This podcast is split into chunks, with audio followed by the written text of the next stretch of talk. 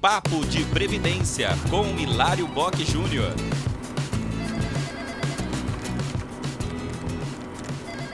Afinal de contas, de quem é a responsabilidade para gerar e emitir os eventos SST, Saúde e Segurança do Trabalhador no E-Social? Este é o nosso assunto de hoje.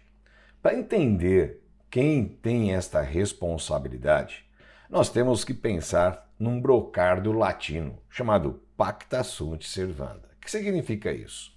Os contratos são feitos para ser cumpridos. A responsabilidade é da empresa, está previsto em lei e ninguém discute.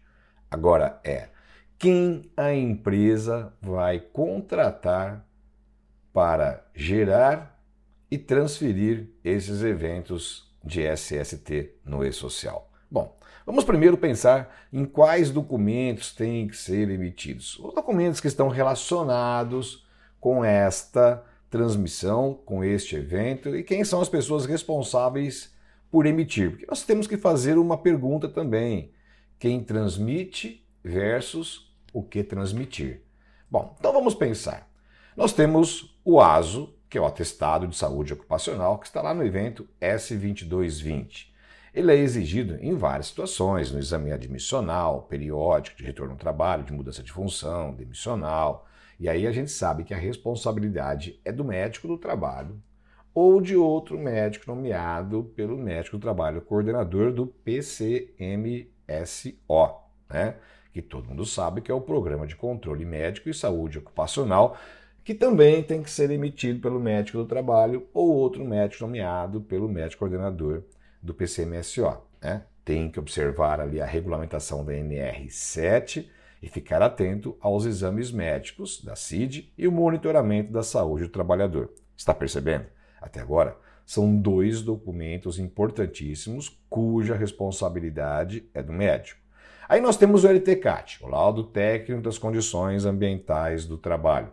E aí nós temos que tomar alguns cuidados com alguns campos que podem ser cruzados, ter informações cruzadas e trazer prejuízo para as empresas. O campo 14 da prossografia, o campo 15 da exposição em fatores de risco, tem que pôr todos os, todos os riscos, tá?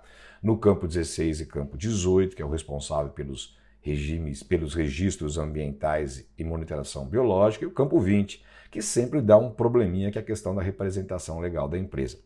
Quem é o responsável pela emissão do LTCAT? O médico ou o engenheiro de segurança do trabalho. Bom, e aí então nós temos mais um documento que está relacionado com esses eventos né, do e-social que é o PPRA, o Programa de Prevenção de Riscos Ambientais. Aí a gente sabe né, que tem que cumprir todas aquelas etapas, né? São oito etapas, né? Antecipação reconhecimento dos riscos, o estabelecimento de prioridades e metas de avaliação e controle, a avaliação dos riscos da exposição dos trabalhadores, a implantação de medidas de controle e avaliação e sua eficácia e o monitoramento de exposição de riscos, além do registro e a divulgação de todos esses dados.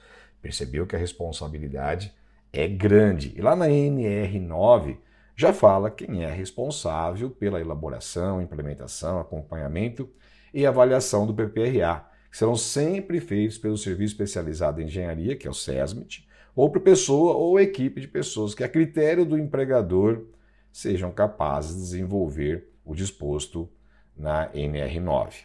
Bom, agora é o seguinte: o que tem de comum entre o ASO entre o PCMSO, o LTCAT e o PPRA, o que esses documentos têm em comum? Todos eles são de responsabilidade da empresa e as pessoas contratadas têm a responsabilidade técnica. Agora, quem vai transmitir depende quem a empresa contratar e eleger para fazer essa transmissão do que vai ser transmitido. É claro que são informações que às vezes envolvem dados sensíveis, como a Lei Geral de Proteção de Dados, e já há disposição, possibilidade dentro do e-social, diante da criação dos perfis de acesso nos processos, de um grupo gestor, por exemplo, do e-social, que já definiu e habilitou que as prestadoras de serviços de SST é, podem gerar e transmitir esses eventos de maneira segregada e independente. Como são dados sensíveis, dados técnicos, e que podem comprometer a transmissão se for feito pessoas que não têm este conhecimento, vai depender da empresa definir quem vai ter esses perfis de acesso, fazer um contrato e voltamos naquela palavrinha, pacta sunt servanda. Assim que a pessoa for contratada, ela assume todos os direitos, todos os deveres e as responsabilidades por essa situação. Então, não precisamos ficar aqui com essa celeuma